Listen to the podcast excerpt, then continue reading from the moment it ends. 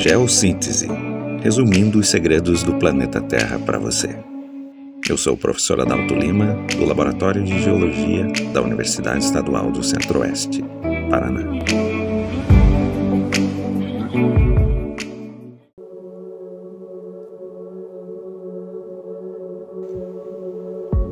A transformação das lagartas em borboletas é talvez o exemplo mais conhecido de metamorfose.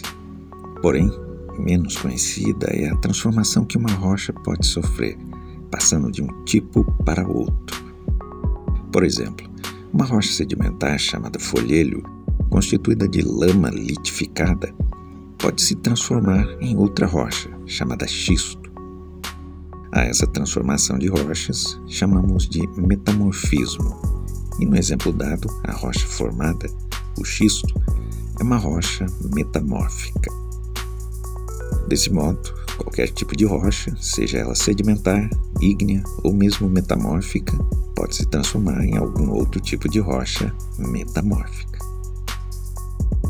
Como já sabemos, quando as rochas estão expostas à ação das chuvas, do calor e do frio, elas acabam se intemperizando e dão início à formação dos sedimentos que virão a formar outras rochas, rochas sedimentares.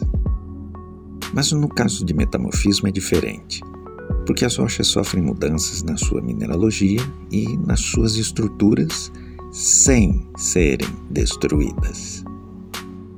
Isso envolve temperaturas superiores a 200 graus Celsius e ou pressões acima de 300 megapascais, que é equivalente a 3 kilobares. Condições estas que somente são alcançadas em ambientes muito específicos, como zonas de colisão de placas, nas zonas de subducção de placas e no contato com o magma. Nas zonas de colisão de placas, as pressões sobre as rochas são enormes e, em alguns casos de colisão, uma placa mergulha debaixo da outra, em direção ao manto, e sofre uma fusão parcial. Assim, nessas zonas, além das pressões, temos altas temperaturas devido aos magmas gerados ali.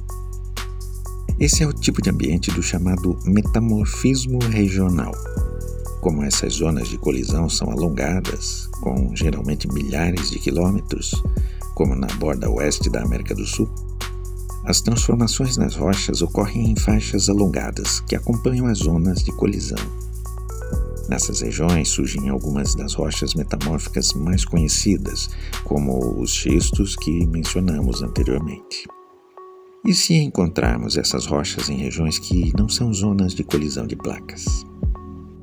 Em muitos lugares, como no leste do Paraná, essas rochas do metamorfismo regional são comuns. Elas nos indicam que, no passado muito distante, essas áreas foram antigas zonas de colisão de placas, mas que hoje são áreas tectonicamente estáveis, com as antigas cordilheiras que ali existiam sendo totalmente apagadas pela erosão. Nessas mesmas regiões colisionais, devido à presença constante de magmas que sobem das placas em subducção para dentro da crosta continental, outras rochas podem surgir pelo contato com esses corpos magmáticos extremamente quentes. É o chamado metamorfismo de contato. O magma, ao alojar-se entre as rochas na crosta, começa a resfriar e esse calor passa para as rochas ao redor, modificando-as, ou, dito de outro modo, metamorfizando-as. As rochas geradas nesse tipo de metamorfismo são conhecidas genericamente como hornfells.